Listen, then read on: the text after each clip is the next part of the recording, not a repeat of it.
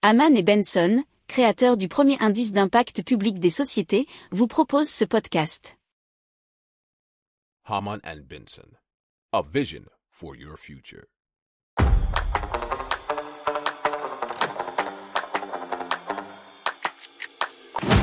Économie, tech et innovation, hydrogène, énergie. Le journal des stratèges. Présenté par Boris Kahl. Bonjour à tous et bienvenue dans le journal des stratèges. Au sommaire, aujourd'hui, bah, on va vous parler d'hydrogène et plus particulièrement d'un pipeline d'hydrogène pour 2025 euh, en France. On va vous parler aussi de Farwind. C'est un catamaran producteur d'hydrogène. Ensuite, on vous parlera d'une station à hydrogène pour chaque habitation. Et enfin, euh, comment eh bien Alstom et Saudi Railway Company vont développer des solutions de train hydrogène pour l'Arabie Saoudite. Vous écoutez le journal des stratèges numéro 290 et ça commence tout de suite.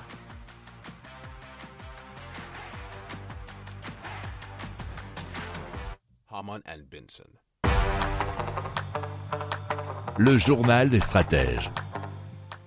Et donc on commence tout de suite avec Symbio, euh, c'est-à-dire un pipeline d'hydrogène dans la vallée de la chimie. Il reliera le barrage de Pierre-Bénite au futur site de Symbio. C'est une entreprise spécialisée dans la production de piles à hydrogène. Et ça vient, euh, cette information de lyonmag.com. Sa mise en service est prévue pour 2025. Le projet se développe en lien avec la CNR qui prévoit d'installer l'électrolyseur au niveau du barrage et avec les acteurs du projet Hipster qui permettra de stocker l'énergie. Alors, il s'agira donc d'hydrogène renouvelable produit directement à partir d'hydroélectricité pour une capacité de production de 20 MW. Or, ce pipeline aura également comme objectif d'alimenter une station-service afin d'assurer le fonctionnement des véhicules roulant à l'hydrogène comme certains bus et cars. Le projet a également vocation à s'ancrer un pipeline d'envergure européenne entre l'Allemagne et le port de Marseille en passant par Auvergne-Rhône-Alpes.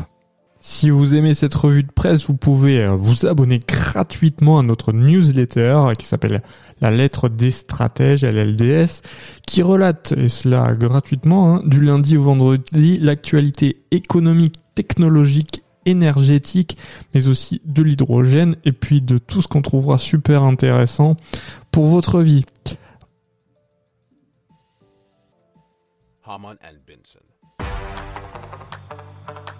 Le journal des stratèges.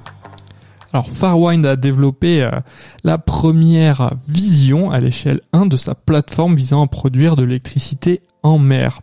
Alors leur but c'est de lancer leur premier catamaran producteur d'hydrogène en 2025. Il y a déjà 30 personnes qui travaillent sur le projet et euh, ils visent en premier lieu les, les euh, Antilles. Oui c'est bien ça. C'est euh, une info de westfrance.fr. Alors la taille du futur catamaran elle sera de 85 mètres de long sur 30 mètres de large. Le principe est de placer des hydrogénérateurs sous la coque, lesquels pourraient charger des batteries ou alimenter un électrolyseur pour produire de l'hydrogène. Et ensuite, dans un troisième temps, des électrofuels de type méthanol ou ammoniac. Alors, il table sur une production de 10 gigawatts par an ou une tonne d'hydrogène par jour. Sachant que l'idée, c'est de faire voguer des flottilles de 5 à 6 navires. L'objectif, c'est de disposer d'un premier navire opérationnel au premier semestre 2025.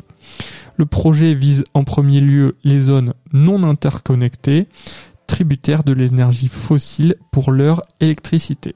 Une co-entreprise est prévue avec euh, la société nantaise Loiretech pour industrialiser les rotors Flettner.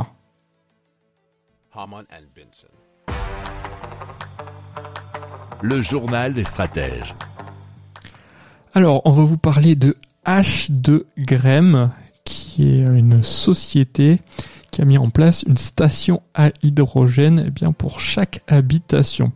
Alors, leur station se présente sous la forme d'une grosse boîte de la taille d'un frigo qu'on peut installer où on veut. Elle comprend trois étages, compression, stockage et redistribution de l'énergie, soit en électricité, soit en hydrogène.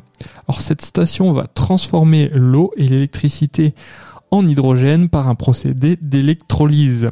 Elle est reliée à un robinet pour l'eau et aux panneaux solaires pour l'électricité. Elle peut produire de 1 à 10 kg d'hydrogène par jour. Alors 1 kg euh, correspond globalement aux besoins journaliers en électricité et chauffage d'une famille de 4 personnes. C'est ce que nous dit l'article du Parisien .fr. Alors on va consommer environ 70 kW et 10 litres d'eau pour fabriquer ce kilo d'hydrogène qui pourra aussi alimenter des véhicules.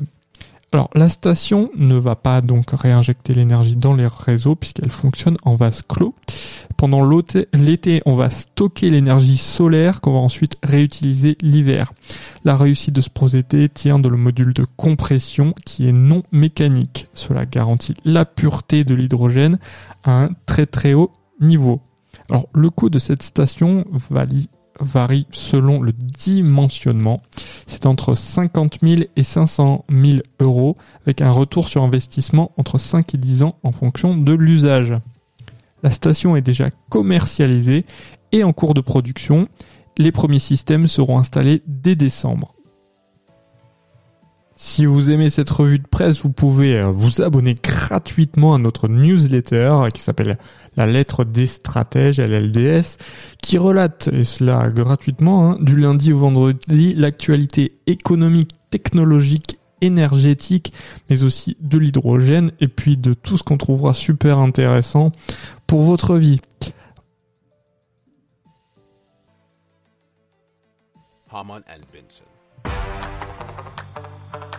Le journal des stratèges. Donc Alstom a signé un protocole d'accord avec Saudi Railway Company afin de réfléchir au développement de solutions de trains hydrogène adaptées au climat, donc de l'Arabie Saoudite. L'objectif est d'explorer les opportunités pour l'avenir de la mobilité durable en Arabie Saoudite pour développer et mettre en œuvre des solutions liées au chemin de fer, infrastructure et capacité aligné sur Vision 2030. L'Arabie Saoudite a annoncé son engagement net zéro d'ici 2060 et le transport ferroviaire jouera donc un rôle clé dans la réalisation de cet objectif, dit l'article de BFM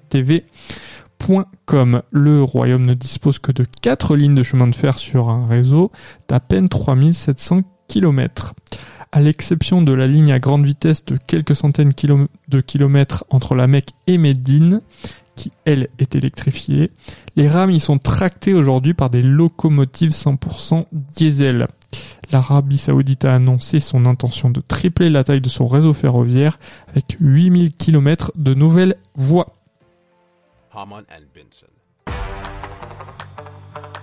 Le journal des stratèges. Voilà, c'est terminé pour aujourd'hui. Je vous souhaite une excellente journée et je vous dis à très vite pour plus d'infos. Ciao.